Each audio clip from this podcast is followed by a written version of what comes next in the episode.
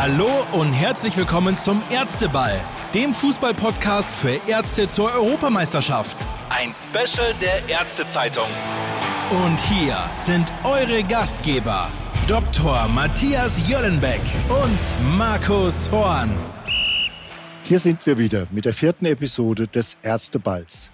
An meiner Seite habe ich auch heute Dr. Matthias Jöllenbeck, Bundesliga-Schiedsrichter und Arzt in Weiterbildung in der Orthopädie und Unfallchirurgie an der Uniklinik Freiburg. Hallo Matthias.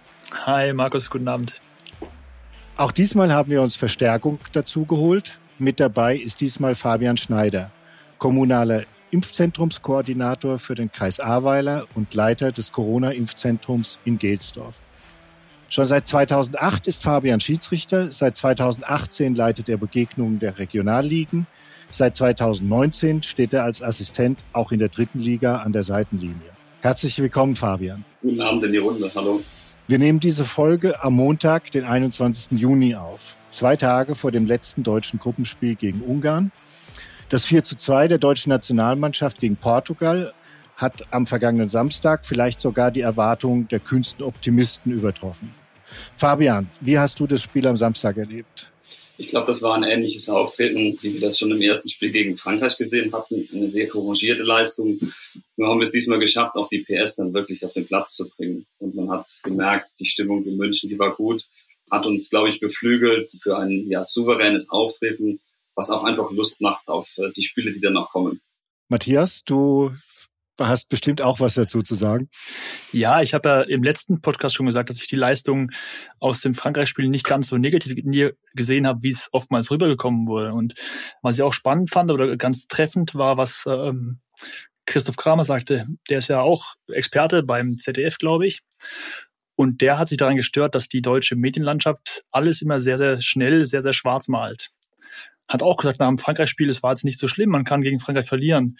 Und hat auch damals schon die Leistung nicht so schlecht gesehen. Deswegen hat er auch gesagt, Mensch, äh, das war nicht so schlecht. Und umso besser natürlich, dass man jetzt auch diese Leistung auch in Tore hat ummünzen können. Ich habe mich dafür gefreut. Dieses klare Ergebnis, was auch, fand ich, in der Höhe verdient war. Das zeigt aber auch die fußballerische Expertise, die wir hier in diesem Podcast am Start haben. Ich habe nämlich auch in der vergangenen Woche schon ein, nochmal einen Podcast für Portugal gemacht mit so einem kleinen Europameisterschaftsrecap und da ging es natürlich auch um das Frankreich-Spiel von Deutschland nochmal und ich habe da auch gesagt, dass es für mich das wahrscheinlich stärkste Spiel war äh, von der deutschen Nationalmannschaft seit der letzten WM. Jetzt hat es sich natürlich umgemünzt, auch wenn ich sagen muss, äh, ich habe ja die Portugiesen hier sehr aufs Schild gehoben vor dem Spiel, dass ich extrem überrascht war, wie defensiv die Portugiesen aufgetreten sind und dass sie, sie nicht diese Chance genutzt haben, einer doch schon ein bisschen unter Druck stehenden äh, deutschen Nationalmannschaft äh, zu sagen, hier, wir sind Europameister und so treten wir auch auf, sondern sie sind eigentlich von Beginn an aufgetreten wie, ich sage jetzt mal in Anführungsstrichen, wie eine kleine Mannschaft. Ja, aber dazu möchte ich auch zwei Sachen sagen. Wir haben es eben nochmal angesprochen. Auch gegen Frankreich waren die ersten 15 Minuten richtig stark von Deutschen. Die haben auch Druck gemacht, nach vorne gespielt, mutig. Nur jetzt beim Spiel gegen Portugal ist man auch relativ früh belohnt worden im Tor. Man, klar, man schießt ein Tor, was aberkannt wurde, aber man hat sofort gesehen, hey, es geht, es ist machbar, wir können die schlagen. Und dieser, dieser Gedanke oder dieses Selbstbewusstsein hat, glaube ich, auch sehr viel, sehr viel Kraft gegeben für die nächsten, nächsten Spielphasen. Und dann schießt du relativ schnell das Tor, das, oder schießt schnell den Ausgleich wieder und gehst du ganz anders rein ins Spiel. Wohingegen gegen Frankreich hast du eben nicht diesen Drive gehabt, den du in, der, in den ersten Minuten gegen Portugal wirklich auf, Fabius gesagt, auf den Platz oder auf die Straße gebracht hast. Aber nochmal zurück zu deiner Frage, warum hat Portugal so defensiv gespielt? Ich würde es eher anders sagen. Die Deutschen haben extrem stark nach vorne gedrückt, extrem offensiv gespielt und haben auch da Portugal so weit nach hinten reingedrückt, weil eben auch die beiden Außenspieler, Kimmich und Gosens, extrem offensiv gestartet sind. Gosen hat natürlich auch einen absoluten Sahnetag erwischt. Ja, absolut. Also er hat ja selber gesagt, Mensch, zwickt mich mal, äh, das ist gar nicht real hier, was hier passiert. Ähm, klar, zwei Vorlagen, ein Tor selber schießen in einem ja, entscheidenden, sage ich mal, entscheidenden Gruppenspiel der EM. Das ist einmalig, ja. Aber nochmal ganz kurz, Thema Expertise. Ich habe eins zu eins getippt, glaube ich. Du auch. Und du hast gesagt, Portugal wird Europameister. Ich hatte 2 zu 1 für Portugal getippt und habe Portugal auch als Europameister, ja. zu viele Vorschusslorbeeren vielleicht. Was aber ganz schön war, glaube ich, auch in den beiden Spielen zu sehen, ist, dass äh, im Frankreich-Spiel es ja wirklich so war, dass wir einen schlechten Turnierstart hatten und das gab es bei Deutschland ja sehr selten. Und jetzt haben wir dann im zweiten Spiel wirklich auch gezeigt, was wir leisten können.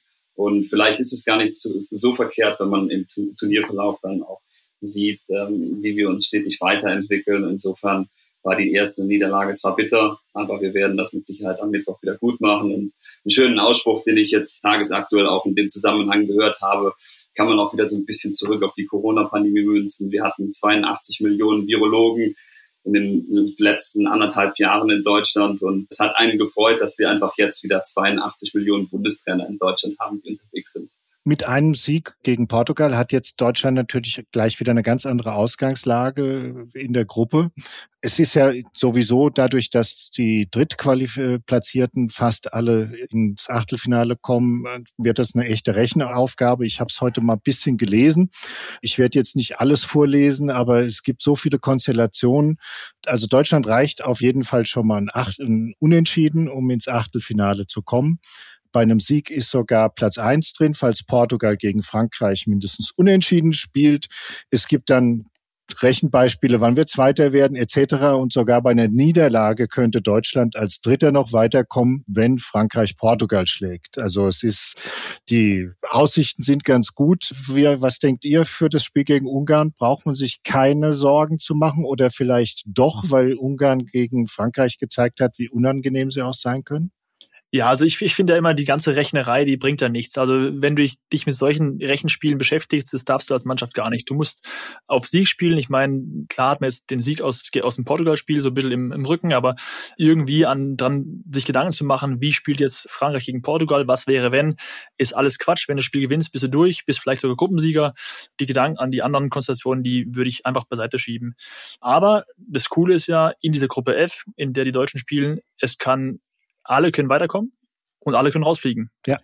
Das heißt, Showdown am letzten Spieltag ist doch eigentlich eine, eine spannende und coole Sache. Ja, die Todesgruppe hat ihren Namen nicht ohne Grund. Ne? Das ist schon. Die Frage ist nur, welcher von den drei Favoriten, wenn ich so unsere Expertentipps anschaue, die wurden ja von allen, glaube ich, außer Ungarn, auf den Weltmeistertitel getippt.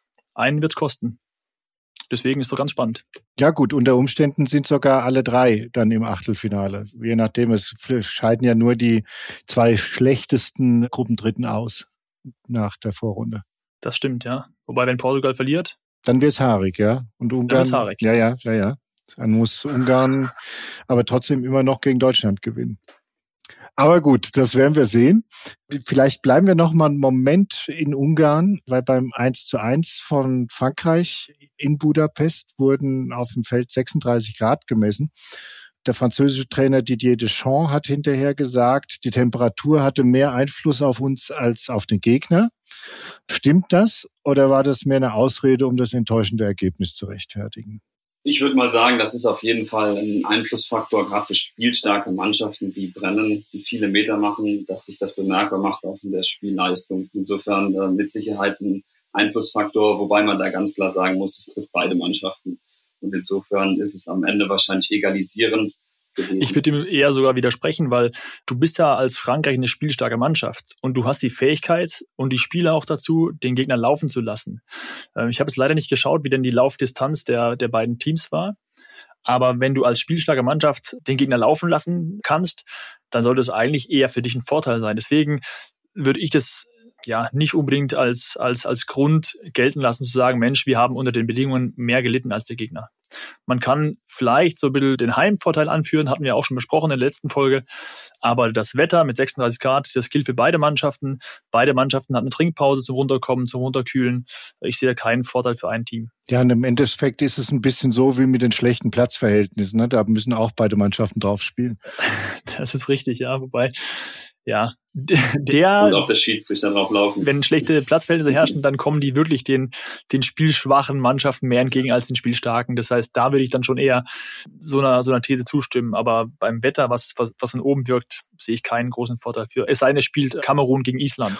Ist, vielleicht müsste es sogar so sein, dass auch dann die überlegene Mannschaft doch besser in der Lage sein sollte, kontrolliert zu spielen und äh, die mit den Kräften hauszuhalten, als der potenzielle Underdog, der eigentlich mit viel mehr Engagement und Leidenschaft und Willen äh, da ins Spiel gehen muss. Weil man hat ja auch gesehen bei den Ungarn, die waren ja schon durchaus auch platt gegen Ende der zweiten Halbzeit. Die waren total platt. Also ab der 73. oder 74. war, da hing die Zunge auf dem Boden bei allen Spielern. Mhm. Deswegen lasse ich die Ausrede nicht, nicht wirklich gelten. Gut, dann denke ich, haben wir das. Stell dir mal vor, Joge Löw hätte gesagt, nach dem 0 zu 1 gegen Frankreich, auch Mensch, die Luftfeuchtigkeit war drei Prozent zu, zu nass, das spricht eher für die Franzosen. Ja. Da hätten wir ihn gekillt. da der, ist der Franzose mehr dran gewöhnt. genau, ja. Also, das zählt nicht. Markus, du, ich glaube, wir werden das sehen wenn wir Matthias dann nächste Saison in der ersten Liga auf dem Platz sehen bei 36 Grad in der Sonne. Wir werden es beobachten und dann können wir ja auch eine Sonderfolge vom Podcast dazu machen. Gut, aber ich denke, dass vielleicht doch tatsächlich mehr eine Ausrede war, um das Ergebnis zu rechtfertigen, haben wir, sind wir uns einig. Wechseln wir ein bisschen das Thema, Fabian. Als Leiter eines Impfzentrums bist du hautnah dran am Pandemiegeschehen. Wie kam es eigentlich dazu, das würde mich als allererstes mal interessieren, dass du Chef eines Impfzentrums bei euch im Landkreis wurdest. Man würde ja eigentlich davon ausgehen, dass die Aufgabe den Amtsärzten zufällt, dem Katastrophenschutz oder vielleicht einem niedergelassenen Arzt.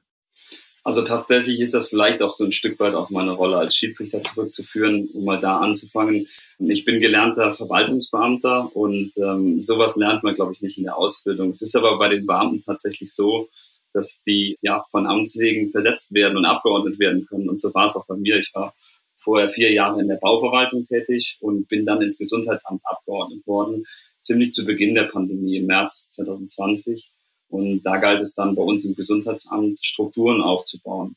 Es war so, dass wir da eine Personalstärke von rund 24 Mitarbeitern hatten, viel ärztliches Personal, sechs, sieben Amtsärzte, die medizinischen äh, Fachangestellten sowie den Verwaltungsapparat.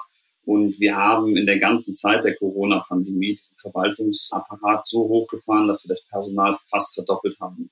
Das waren Strukturen, die es am Anfang galt aufzubauen. Und das lief dann von März bis in den Herbst hinein. Ja, und dann stand dann die Überlegung im Raum, wie geht es weiter mit dem Impfen? Da waren dann äh, die ersten äh, Prognosen, dass sich das abzeichnet, dass wir am Jahresende dann beginnen werden mit den Impfzentren. Und insofern, so Strukturen gab es nicht und die haben wir dann vor Ort aufgebaut. Bei uns lief das so, dass wir keine ähm, Einrichtung hatten, wie andere Kommunen das haben, sprich eine Eventhalle, die man dafür einfach brauchbar und nutzbar machen kann, sondern wir hatten eine plane Wiese und haben dann in modularer Containerbauweise angefangen bei Tiefbauarbeiten äh, über dann späterhin Containerstellung, Bodenbegradigung haben wir dann ein Impfzentrum errichtet. Das war dann so der eine Teil, der dann so im Herbst des vergangenen Jahres akut und Thema war. Und kurz vor Weihnachten haben wir es dann auch wirklich geschafft, in kürzester Zeit. Ich vergleiche das tatsächlich bei uns zumindest gern mit den Chinesen, die innerhalb von drei Wochen ein Krankenhaus aus den, ähm, aus den Beinen gestampft haben. Und so war es hier auch. Weil, wie gesagt, es war vorher nichts da und wir haben dann schnell reagiert und haben dann uns vorher natürlich am Tisch überlegt, wie kann das Ganze funktionieren. Kurz vor Weihnachten war es dann soweit und da haben wir dann erstmalig sehnsüchtig auf den Impfstoff gewartet ehe es dann im Januar bei uns losging. Und ja, seit Januar ist es dann mein Job, die, ähm, das Impfzentrum vor Ort zu betreiben, sprich den, das operative Tagesgeschäft dann auch zu leiten. Warum macht das bei uns kein Amtsarzt? Das ist tatsächlich der Konstellation geschuldet, weil das ist eben nicht nur ein äh, Job, der in den medizinischen Bereich hineinragt, sondern auch höchst politisch. Das steht mehr im Fokus denn je. Wir sehen es gerade auf äh, Bundesebene, aber auch bei uns in Rheinland-Pfalz auf Landesebene. Wir hatten einen Wahlkampf, das war viel Thema, dass man eben da diese politischen Themen auch mit abbildet. Und eingangs kam ich darauf zu sprechen, dass mein Schiedsrichterjob, mein bisheriger Werdegang äh, als Schiedsrichter da auch von großem Vorteil war. Hintergrund ist einfach, dass man da auch in der Lage sein muss, Matthias kann da noch mehr zu berichten, die Menschen zu führen und die unterschiedlichsten Menschen zu führen. Und ähm, ich war äh, sehr, sehr dankbar, dass man mir das zugetraut hat, mit 27 Jahren einen unwahrscheinlichen Personalpool zu verantworten, weil wir haben bei uns im Kreis Ahrweiler das so aufgestellt, dass wir mit Ärzten, ob das eben der Anästhesist ist oder der Psychologe, alle arbeiten mit, einem Gesamtpersonalpool von so rund 350 Mitarbeitern. Das ist dann auch das medizinische Fachpersonal, die Apotheker, die den Impfstoff dann konstituieren oder halt eben die Verwaltungskräfte. Und ich glaube, das war so auch dann ein Stück weit der Hintergrund, warum man da eben auf jemanden gesetzt hat, der das vielleicht aus seinem ja, Privatleben her höchstwahrscheinlich in der Lage ist zu stemmen. Wo wir gerade über die Temperaturen in Budapest gesprochen hatten, Fabian, du hast gesagt Containerbauweise. Wie sind da in den letzten Tagen die Temperaturen dem, im Impfzentrum gewesen? Ja, die heizen sich unwahrscheinlich auf. Bei uns kann natürlich nichts passieren, weil immer ein Arzt vor Ort ist, sogar mehrere. Aber auch da mussten wir nachrüsten. Im Winter war es zu kalt, im Sommer ist es sehr, sehr heiß. Die Container heizen sich natürlich auf wir haben jetzt Klimageräte nachgerüstet und insofern. Ähm, Aber der Impfstoff ist sicher. Der Impfstoff ist ähm, tiefgekühlt sogar tatsächlich sicher. Ja, weil ich weiß es aus eigener Erfahrung. Absolut, der Impfstoff Wir ist haben hier sicher. in Offenbach so ein Testzentrum in Containern direkt hinter dem Stadion von Kickers Offenbach. Da war ich jetzt öfters schon und das ist, wenn du da zwei, drei Minuten drin bist, das ist wie in der Sauna und dir habe ich wirklich größten Respekt vor, denn das sind ja meistens junge Menschen, die da die Tests mal nehmen und dann in diesen Plastikanzügen stecken und Handschuhe anhaben und so, die verdienen ihr Geld im Moment, glaube ich, auch relativ schwer. Mhm. Also die Erfahrung haben wir auch gemacht, natürlich dann unter FFP2 Mundschutz. Gerade an den ersten Tagen, wo es jetzt so warm war, hat man wirklich auch gemerkt, dass nicht nur die, so, diese normalen Impfreaktionen auftreten, wo man dann eben ein, zwei, drei Schwächeanfälle am Tag hat, sondern es waren dann doch den Temperaturen geschuldet auch ein paar mehr. Aber wie gesagt, da hat man dann schnell reagiert und wir haben Klimakräfte geschafft. Und insofern sind wir da jetzt mit dem ärztlichen Personal an der Seite auch gut aufgestellt. Fabian, ich weiß nicht, ob du zufällig die letzte Folge unseres Podcasts gehört hast. Da haben wir schon über das volle Stadion in Budapest gesprochen. Irgendwie sind wir heute relativ häufig in Ungarn, merke ich gerade, was unsere Themen angeht. Aber wir haben es unter dem Gesichtspunkt der Pandemie natürlich besprochen, ob das sinnvoll ist, 60.000 Leute da auf einem Fleck zu haben. Äh, mittlerweile wird zumindest hinter vorgehaltener Hand diskutiert, ob das Halbfinale oder die Halbfinale und das Endspiel angesichts der Corona-Zahlen in Großbritannien mit aktuell einer Inzidenz von 94,7 tatsächlich in London ausgetragen werden sollen. Der Bundesgesundheitsminister Spahn rät den Fans jetzt schon von Reisen äh, nach Wembley ab. Wie ist denn deine Einschätzung dieser Situation? Also ich glaube, wenn man jetzt ein Jahr lang diesen Job verantwortet hat, ist es so, dass es erstmal auch ein sehr, sehr befremdlicher Blick ist, weil das ist letzten Endes nicht das, was wir die ganze Zeit betrieben haben hier in Deutschland. Wir haben uns an so viele Hygienemaßnahmen gehalten. Äh, neue Hygienekonzepte sind entwickelt worden und dann schaut man eben in andere Länder im europäischen Raum, wo das anders einfach gehandhabt und umgesetzt wird. Und ähm, insofern ist es natürlich, äh, wie gesagt, anfangs ein ja, befremdlicher Blick gewesen. Aber ich glaube, es ist auch langsam Zeit für die Menschen. Das merkt man, glaube ich, jetzt auch bei der Europameisterschaft es ist ja eine Zusammenkunft von vielen Leuten, dass wieder ja Bewegung reinkommt. Die Menschen wollen wieder raus. Und jetzt, um auf die Ausgangsfrage zurückzukommen, mit Blick auf Wembley und England, da haben wir natürlich äh, ganz klar einen, anderen Inzidenzwert wieder, einen steigenden. Die Delta-Variante ist da sehr verbreitet und das ist in der Tat sehr beunruhigend, wenn man eben eine solche Entwicklung hat und zeitgleich diskutiert man tatsächlich darüber, ob die Stadionkapazitäten dann für Halbfinale und Finale erhöht werden. Insofern aus der Gesicht eben äh, eines äh, Impfzentrumsleiters, wo man tagtäglich daran arbeitet, dass wieder ein bisschen mehr Normalität einkehrt, muss ich einfach die Frage stellen, ähm, ob es für ein solches Großevent, und das sind dann eben zwei Veranstaltungen, sinnvoll ist, dass man das bisher Erreichte riskiert und ja, insofern kann man das, glaube ich, zwiegestalten betrachten. Natürlich ne, steckt in uns allen, sonst säßen wir heute Abend nicht hier, die Emotionen und wir wollen das alles wieder zulassen. Aber in der Tat muss man da auch einfach, glaube ich, Vernunft walten lassen. Und für Deutschland gilt es noch bis Ende August, dass Großveranstaltungen nicht erlaubt sind. Und es wäre dann grotesk, glaube ich, wenn man da wieder volle Kapazität mal angenommen ist. Wir wären jetzt in Deutschland volle Kapazität fährt, nur um eben eine Großveranstaltung durchzuführen, gleich die Regeln eigentlich anders sind. Ich sehe das äh, auch extrem kritisch, gerade was die Inzidenzzahlen in Großbritannien angeht. Wenn wir sagen, wir haben jetzt fast eine Inzidenz von 100, überlegen wir mal zurück, wie denn bei uns die Maßnahmen waren, als wir noch 100er Inzidenzen hatten. Also bundesdeutsch gesehen. Und da muss man natürlich sagen, dass die Zahlen, die uns vorliegen, die bilden ja eigentlich das Infektionsgeschehen vor 14 Tagen ab. Das heißt, alles, was jetzt in den letzten 14 Tagen in London, in Großbritannien, auf den ganzen Veranstaltungen um die Europameisterschaft herum passiert ist, in den Pubs, auf den Straßen, das ist noch gar nicht in diesen Zahlen drin.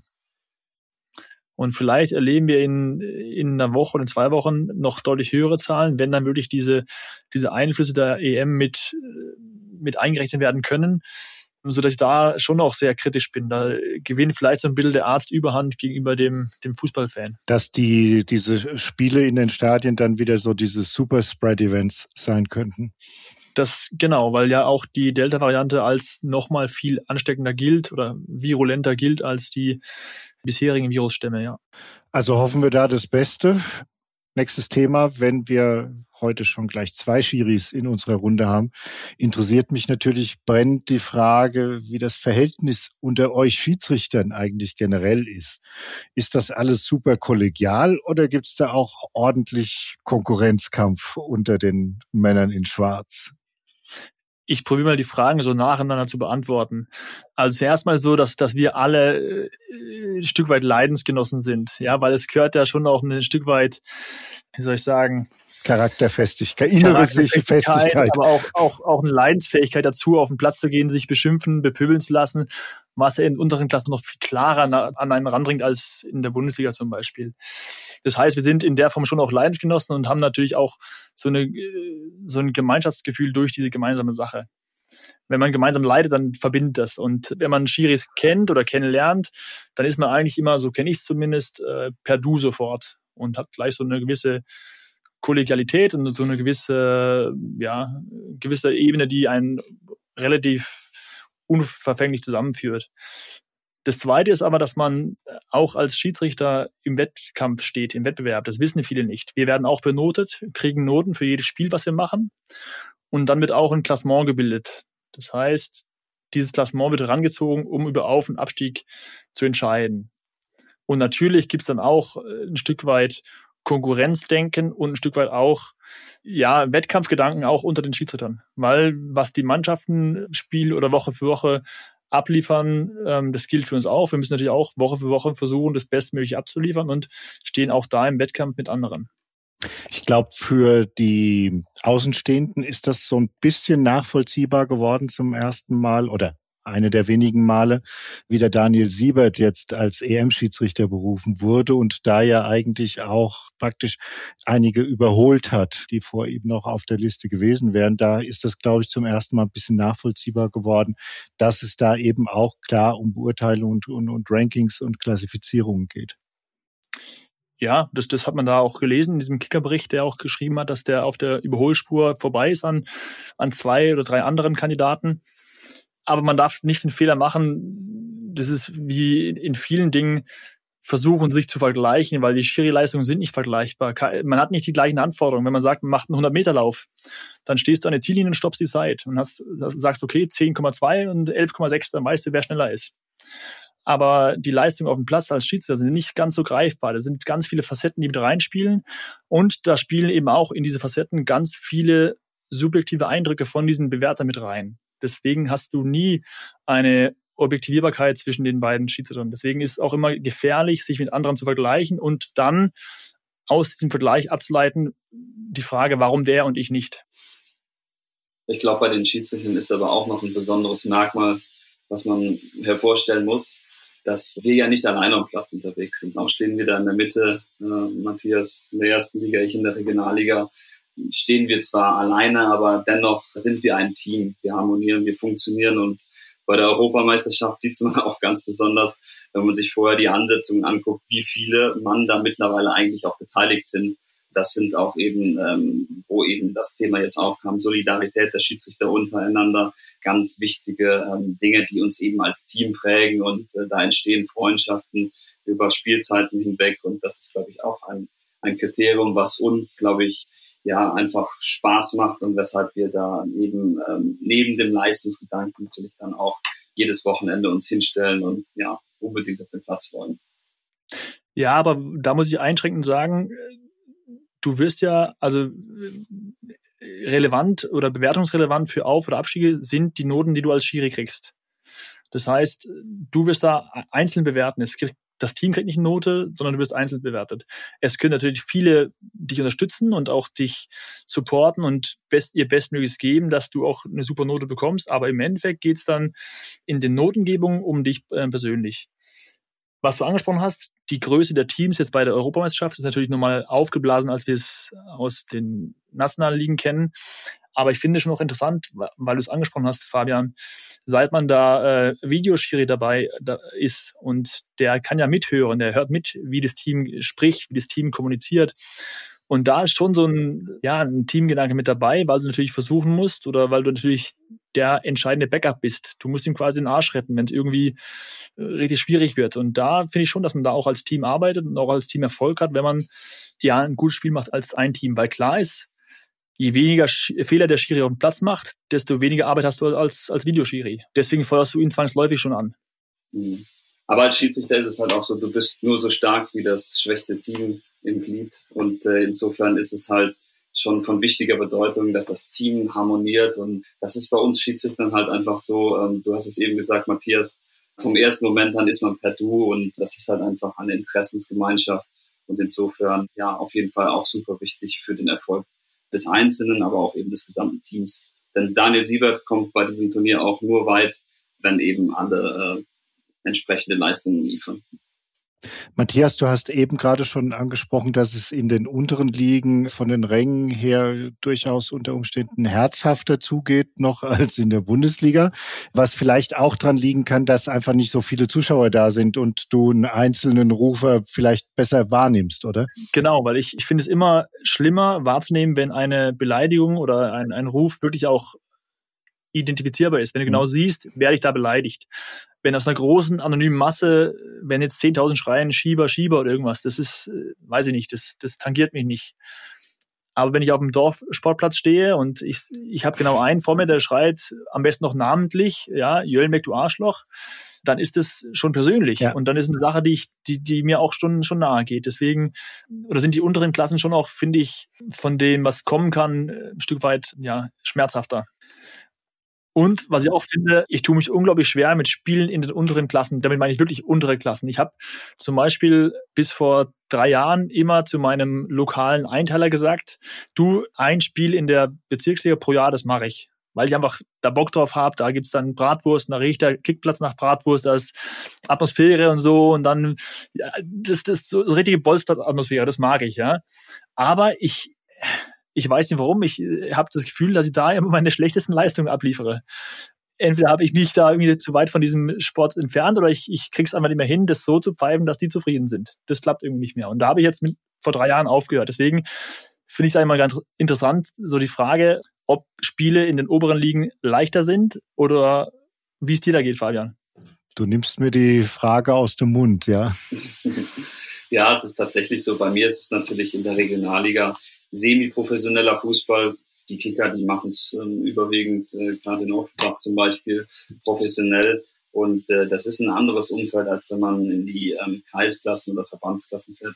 Aber wenn du jetzt mal, wenn du jetzt mal ein Spiel in der Kreisliga pfeifst. Ja, man, man hat tatsächlich das Gefühl, das ist ein anderer Sport. Das ist ein anderes Spieltempo. Man stellt sich ja auch auf die Spiele ein, so im Bereich der Regionalliga und man macht auch vielleicht mehr Meter und merkt dann in den Spielen der äh, Verbandsklassen, man muss ja nicht so viel machen. Das ist tatsächlich schon ein bisschen anderer Sport. Wogleich, wie gesagt, von, von dir aus wahrscheinlich der Sprung noch ein bisschen weiter ist, eben dann aus dem DFB-Bereich runter in die, in die Verbandsklassen, als bei mir das der Fall ist. Deswegen, ähm, ja, ich kriege das noch ganz ausgewogen hin, glaube ich. Ein schönes Beispiel ist immer, wenn ich das mal kurz beschreiben kann, an einem, ja, an einem plakativen, an einer plakativen Beschreibung von so einem Spiel. In der Kreisliga oder Bezirksliga, die ich dann oft auch betreut habe oder gepfiffen habe, da musst du alles kurz und klein pfeifen. Und in den höheren Ligen, da wollen die Mannschaften Fußball spielen, die können auch Fußball spielen, die erwarten von dir, dass du halt auch äh, in der Lage bist, das Spiel laufen zu lassen. Das heißt, Vorteilanwendung, ja, da geht's nach vorne, darum geht's. Aber wenn du in der Kreisliga nicht sofort einen Pfiff setzt, dann sind die alle äh, total äh, aufgeregt und sagen, ich muss morgen schaffen, Mensch, jetzt habe ich schon wieder einen auf den Haxen bekommen, ja, da, da kommt sofort Unruhe auf. Und ich habe gemerkt, ich, so gerne ich es eigentlich mache, so gerne ich da im, im Bratwurstdampf stehe, es klappt nicht mehr. Das heißt, die Spieler testen den Schiri tatsächlich aus. Nee, aber ich glaube, in der, in der Kreisliga wollen die halt, wenn die auf die Socken kriegen, wollen die halt sofort einen Pfiff, dann sind die zufrieden und happy und können nachher wieder ihr Bier trinken, aber das wollen die. Und in der Bundesliga ist der Anspruch halt immer nach vorne gerichtet, äh, ja, möglichst laufen lassen, dass du eben auch das spielerische Potenzial des Mannschaften da halt mehr haben, auch, auch förderst. Was ist denn dann eigentlich am Ende des Tages schwieriger zu pfeifen? Die großen Superstars vor 70, 80.000 Zuschauern oder tatsächlich, sagen wir doch mal, dann die äh, Grobmotorikern vor 300 Zuschauern? Also das kann man so pauschal nicht beantworten, weil es sind zwei verschiedene oder zwei verschiedene Sportarten. Zwei verschiedene, verschiedene nein, das wollte ich, ich muss mir jetzt auf die, auf die, auf die Zunge beißen, bevor ich das sage. Deswegen habe ich es gesagt, nein. Matthias. Danke, vielen Dank. Die Anforderungen sind ganz andere. Während du in Spielen der, der oberen Klassen, also Bundesliga und zweite Bundesliga, da musst du äh, darauf gefasst sein, Szenen, die sich ganz, ganz schnell ereignen, wirklich auch wahrzunehmen. Das heißt, du bist ständig dabei, dich zu fokussieren und dich in die bestmögliche Position zu bringen, um für den Fall, dass es passiert, dass es kracht, dass du dann da bist. Das heißt, die Schwierigkeit liegt da, schnelle Vorgänge wahrzunehmen und zu erkennen. Dahingegen ist aber bei Spielen in unteren Klassen, da ist, äh, sind die Spielvorgänge nicht ganz so schnell.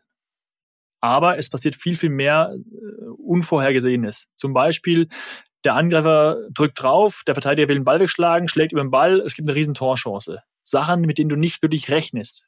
Ja, und das ist ein bisschen die Schwierigkeit in unteren Klassen, weil dort einfach viel, viel mehr nach dem System oder nach dem Prinzip Zufall passiert. In der Bundesliga weißt du, wenn Spieler A den Ball dahin spielen will, dann kommt er in der Regel an. Ja, und das ist so ein bisschen der Unterschied, der es je nach Spielklasse schwierig macht. Klar, natürlich, die Anforderungen in den oberen Klassen liegen auch darin, dass du einfach den enormen Druck spürst, den Leistungsdruck und den Erfolgsdruck für dich möglichst bei 100 Prozent richtig zu liegen. Und du kannst natürlich in allen, in allen Stadien mittlerweile alles auflösen, ja. Du kannst bis mit Kameras überall, hast jeden Winkel ausgeleuchtet. Das heißt, da wird dir jeder Fehler, der irgendwo passiert, wird dir auch gnadenlos äh, nachgewiesen. Jetzt sind die Europameisterschaften insgesamt ja wirklich ziemlich faire Veranstaltungen. Ich habe mal nachgeschaut, bei den Turnieren 2012 und 2016 gab es jeweils eine rote Karte und zweimal gelb-rot, was wirklich für die Anzahl der Spiele nicht viel ist.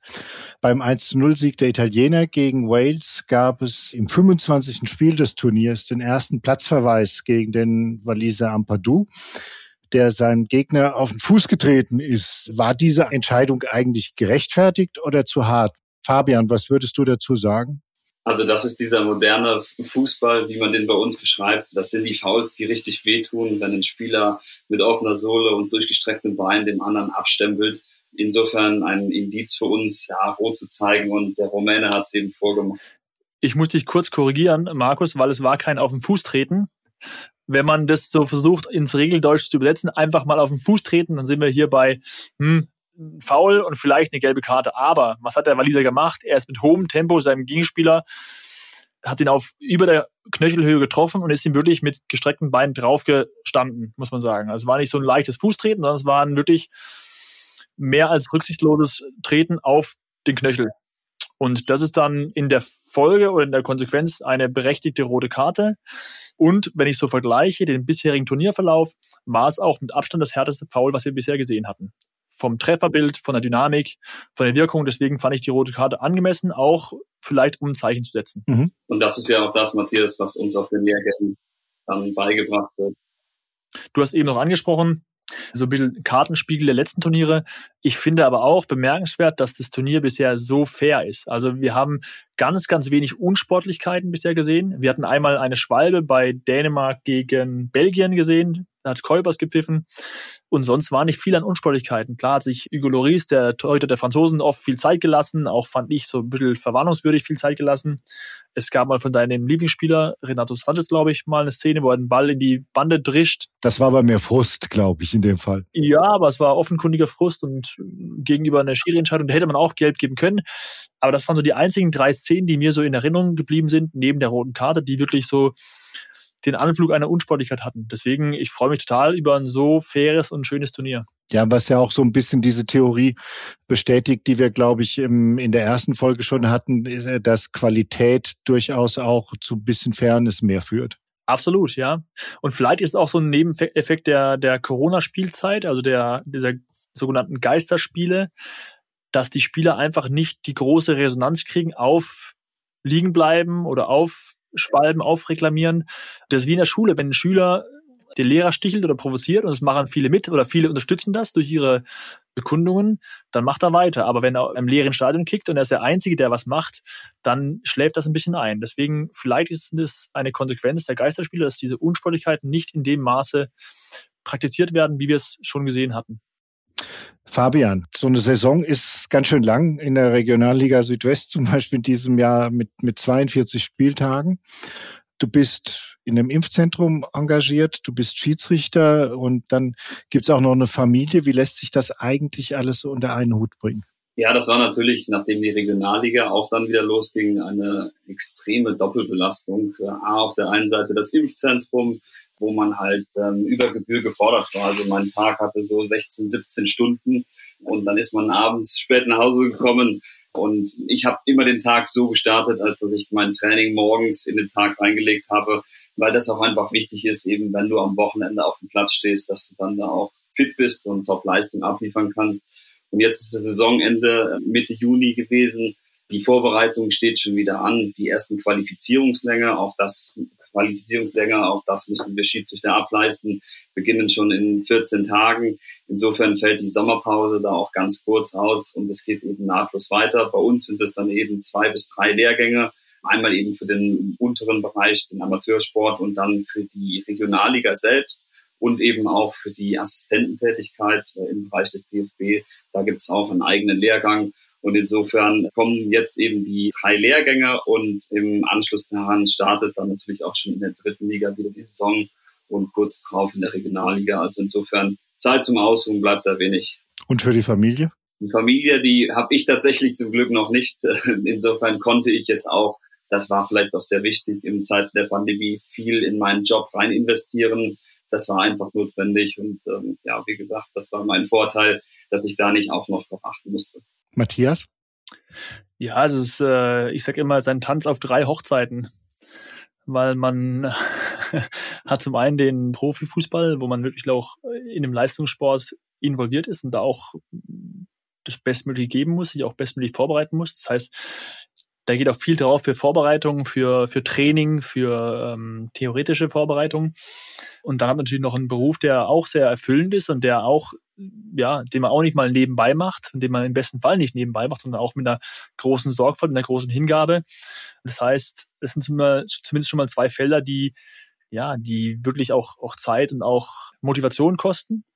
Aber ich glaube, Luis Figo hat es mal gesagt, um bei dir als Portugiesen zu bleiben, dass äh, Dinge, die einem Spaß und Freude machen, da braucht man eigentlich nicht viel, äh, viel Kraft, um sich zu motivieren, weil die eigentlich von selber motivieren. Und genauso ist es. So ist es beim, beim Fußball, so ist es beim Arztberuf. Und nicht zuletzt zu nennen, auch die Familie ist auch immer so ein wichtiger Punkt, der einem so ein bisschen Ruhe und Kraft gibt. Der auch aber ein Stück weit darunter leidet, dass man eben einfach so viel unterwegs ist. Weil, ich habe es glaube ich schon mal erzählt, die Schiris haben keine Heimspiele. Die Schiris fahren immer zu allen Spielen, meistens weit weg. Und da bleiben einfach viel, viele äh, Stunden im Zug oder am Flughafen auf der Strecke, die man eigentlich sonst gerne zu Hause bei seinen Lieben wäre. Und das dann so zu jonglieren und äh, ja, zum einen allen recht zu machen, aber auch in allen Feldern zu überzeugen, ist schon mal sehr, sehr schwierig. Das geht nicht auf allen drei Hochzeiten unter Vollgas. Deswegen muss man sich überlegen, wo kann man Abstriche machen. Deswegen habe ich eben meine Stundenzahl in der Klinik reduziert oder auch reduzieren müssen, um einfach auch die Zeit zu haben, um in beiden anderen Feldern, die mir auch sehr wichtig sind, da zu sein und auch gut da zu sein. Fabian, bis jetzt musste jeder, der hier zum ersten Mal Podcast war, seinen persönlichen EM-Favoriten benennen. Da kommst du natürlich auch nicht drum rum. Ich bin mir sicher, du hast jetzt schon natürlich einen Wettbewerbsvorteil, weil du die Mannschaften schon zum Teil zweimal sehen konntest. Aber wen würdest du denn im Moment vorne sehen? Gut, ich kann natürlich jetzt von den Spielen, die ich bisher schon gesehen habe, zehren äh, mit den zwei Gruppensiegern Italien und Niederlande, die souverän alle drei Spiele gewonnen haben. muss man die natürlich auf dem Zettel haben. Nichtsdestotrotz bleibe ich, wie wir eingangs schon besprochen haben, in unserer Gruppe F, der Hammergruppe. Ich glaube tatsächlich, dass es einer aus unserer Gruppe werden kann. Und ja, je besser die Deutschen spielen in den kommenden Spielen, bleibt auch die Hoffnung aufrecht, dass die Deutschen tatsächlich den Europameistertitel erholen können. Das ist sehr schön zu hören. Du bist der Erste, der Deutschland als Europameister nennt. Nehmen wir das doch mal zumindest als gutes Ohm für, die, für das letzte Gruppenspiel gegen Ungarn. Wie ist da dein Tipp, Fabian? Ich glaube, das wird ein äh, sehr kampfbetontes Spiel. Die Ungarn werden hinten drin stehen und die Deutschen werden es schwer haben, übers Spiel zu kommen, weil Ungarn sehr aggressiv spielt.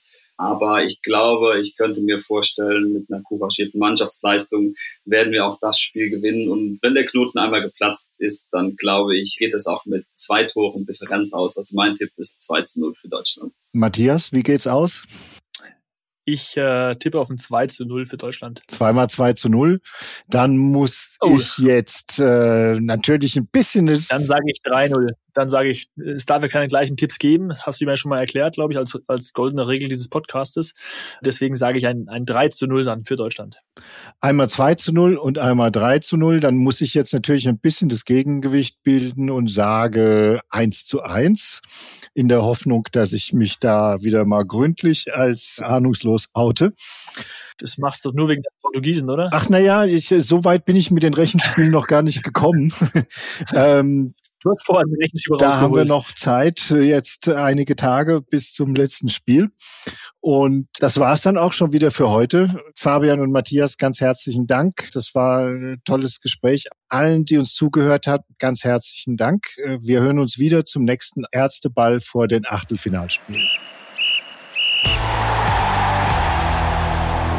Das war der Ärzteball, der Fußballpodcast für Ärzte zur Europameisterschaft.